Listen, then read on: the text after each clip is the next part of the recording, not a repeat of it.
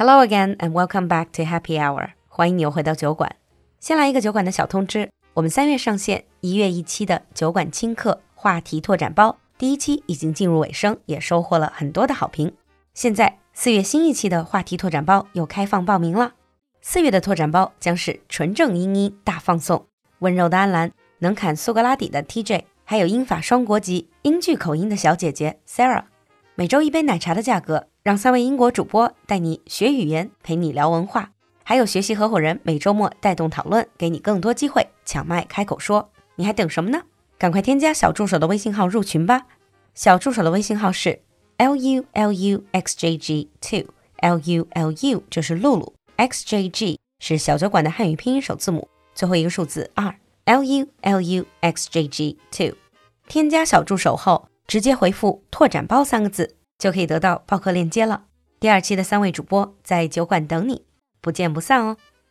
Now, on with the show. Hello, everyone, and welcome to America Under the Microscope Advanced episode. Hello, Lulu.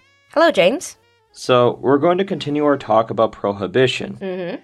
And this time, we're going to get into, first of all, who was selling all the alcohol that was sold during this time where it was illegal? Yeah. Any guesses? They were sold in the speakeasies, right? Right. Uh, I don't know. I would just imagine it was the original bar owners and they just turned their bars into speakeasies during the prohibition. No, it was for the most part organized crime. So it was these the mafia and gangs who ran these speakeasies, the smuggling and manufacturing of alcohol because the government made it a crime to do these things. Mm. You needed criminal connections? The criminals are the ones who stepped in to fill the demand. Mm. People still wanted to drink. They were willing to break the law to provide this demand. Because there were quite a few speakeasies. So were they like different gangs or? Uh, yeah. So different gangs, different parts of the country, and in bigger cities, different gangs. They had territory. They ran different speakeasies, or one gang may have only smuggled and then sold to different speakeasies and so on and so forth. So it doesn't it sounds a bit like drug rings? It is actually very similar. Mm. And this did lead to violent confrontations and gang wars. Like turf wars. Yeah, over territory and also against law enforcement because the police did raid these places. They Mm. tried to get informants, they broke down the doors. The you can go online and see lots of pictures from this era where police are dumping illegal alcohol down the drain, burning barrels, arresting these gang members who were in part of the alcohol trade. But they were only arresting people who were selling and manufacturing these alcohol, right? Not people who were caught drinking there. Right, but you still had to be careful because if you were one of the patrons, you didn't want to be seen either because if you were a patron that told the police about the speakeasy and the gang finds out you did that, You're, you're dead. you're dead. Yeah, so you don't want to be seen as a possible informant. I Right. guess. That period, I mean, I read it from some books or watched a few documentaries. There was one name that kept popping up. It was Al Capone. Ah, It yes. seems to be one of those names that every American at least has heard of. the most notorious criminal of American history, Al Capone. So, Al Capone was a gang leader in Chicago. Mm. And he ran a lot of the alcohol trade during the Prohibition era, and it made him very rich. He was incredibly difficult to stop because what he did with the money he earned is actually build things like soup kitchens and help the local area. It's like a crime boss with heart of gold. Well, it's actually for his own benefit because if you make the population happy with you, they're not going to turn you into the police. So on the side, it's he basically did charity work. Right. You got to think of the idiom you don't bite the hand that feeds you. Mm, true. But he was eventually caught, but not for alcohol related crimes. He was caught for tax evasion because he didn't pay taxes on the illegal alcohol that he sold. So he was thrown into jail. He went to prison. He went to Alcatraz prison, which is the big famous prison island that is in San Francisco. All for tax evasion. Yes, for tax evasion. Interesting to go for a kingpin in like organized crime. Crime aside, what about the prohibition era left on the whole American psyche like we were starting to mention last time? First, I would like to share with you one of my observations. It's like people think perhaps a lot of our listeners would group Americans and British in the same group as native English speakers. But one of the biggest difference that I observed between Americans and English and British people for that matter is really really different attitude towards alcohol. In Britain, I would say it's very difficult to make friends, to socialize without alcoholic drinks. So they have a very, very tolerant, if not very positive attitudes towards drinking. But it's not like Americans don't drink. They you do, but it's not something that people are proud of. It's not something you just brag about, for example. Right. So it isn't, because you can even see this. Um, Americans don't brag about their drinking. Well, some do, but for the most part, they don't. Uh, Americans are more likely to point out they think people have a drinking problem, drinking too much. And a lot of Americans still treat bars as kind of a seedy, dirty place instead of a place that you just, you know, socialize.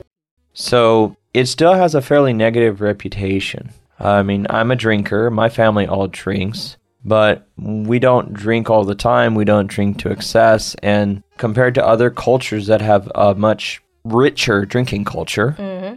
I mean, Americans come nowhere close. Mm. And you said they people still have that negative view of alcohol. Is it also related to partially to religion, for example? very much is related to that because mm-hmm. if you go back to the basic episode we talked about those social movements mm-hmm. One of those social movements one of the groups was religious based or many of them were based in different religious groups which many religions are against alcohol consumption Did they believe that alcohol consumption would lead to some sort of moral corruption? right that's a very common belief uh, I think you can find that kind of idea in China, even though it's not linked with religion, but it's still. I think it also depends on where you're from. If you're from a more conservative community, from a smaller town, or if you're in big cities. I mean, Right. nowadays in China, if you're in big cities, like the tier one cities, Beijing, Shanghai, going to a bar with your friends after work, it's seen as quite normal. But um, in smaller towns, sometimes people still see going to bars, like you said, kind of seedy. It's not something to be proud of, so to speak. But overall, would you say the prohibition era led to a decline in drinking habits? Absolutely. Mm. Before Prohibition, Americans drank quite a lot, in fact. It was, you drink all the time. But after Prohibition, drinking habits declined and never recovered to pre Prohibition levels, which honestly probably is a good thing. Mm. But this question is perhaps more relevant to some of our listeners who are planning to go to America, especially for studies or for work. When they're going to Britain, I usually just say to them that you need to socialize. If you want to socialize to fit in, you need to go out with British people to pubs, even if you don't drink alcohol. But in America, do you have to socialize with people in that way? Do you have to go to bars? Especially No, not at all. Mm. You can socialize people in community groups, you can socialize in cafes and stuff like that.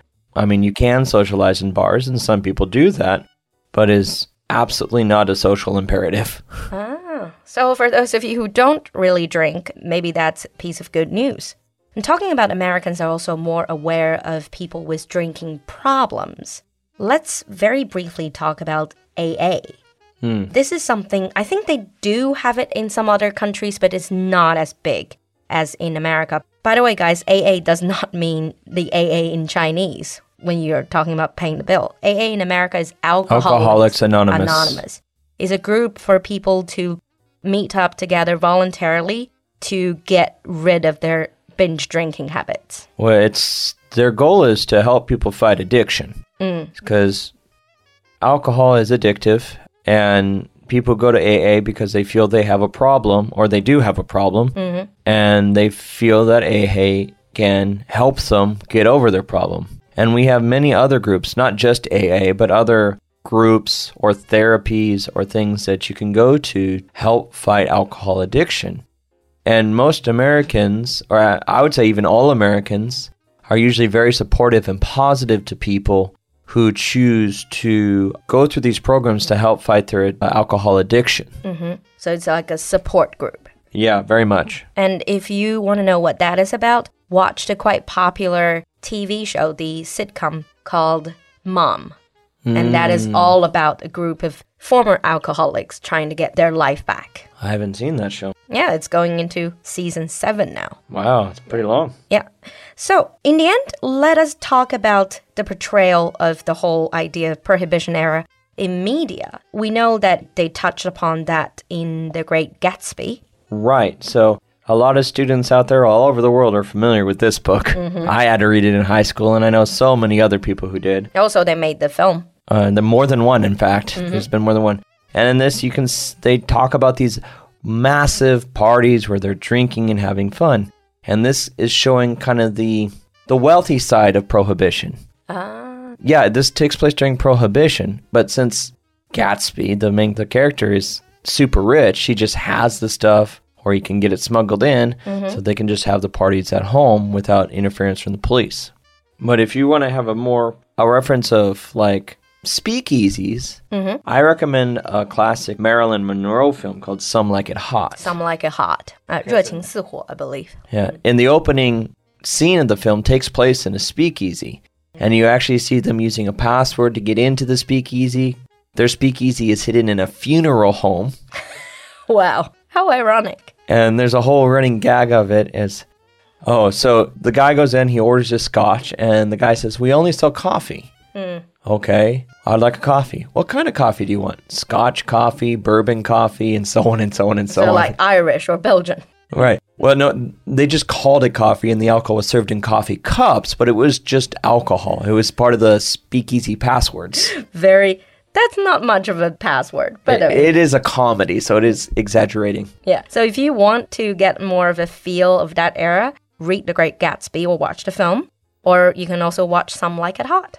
I also recommend one more is the film Untouchables, mm. which is also during Prohibition, but it's about police going after the criminals. It's about Al Capone ah. and the group trying to catch him. Now, the movie is not historically accurate because most movies aren't, but it does give you an idea of the police, you know, stopping the smugglers and then also how the criminals try to stay ahead of the police. Mm. I think watching film is a great way to get a feel of that historical period and also the cultural bits that we talked mm. about in the show. Absolutely. Okay, so on that note, if you have anything to share with us about Prohibition era that you have learned from the show or from other sources, or if you're interested in the whole idea of speakeasies, or if you've been to any speakeasies, let us know in the comment section. We can't wait to see your comments. We'll see you next time. Bye, everyone. Bye.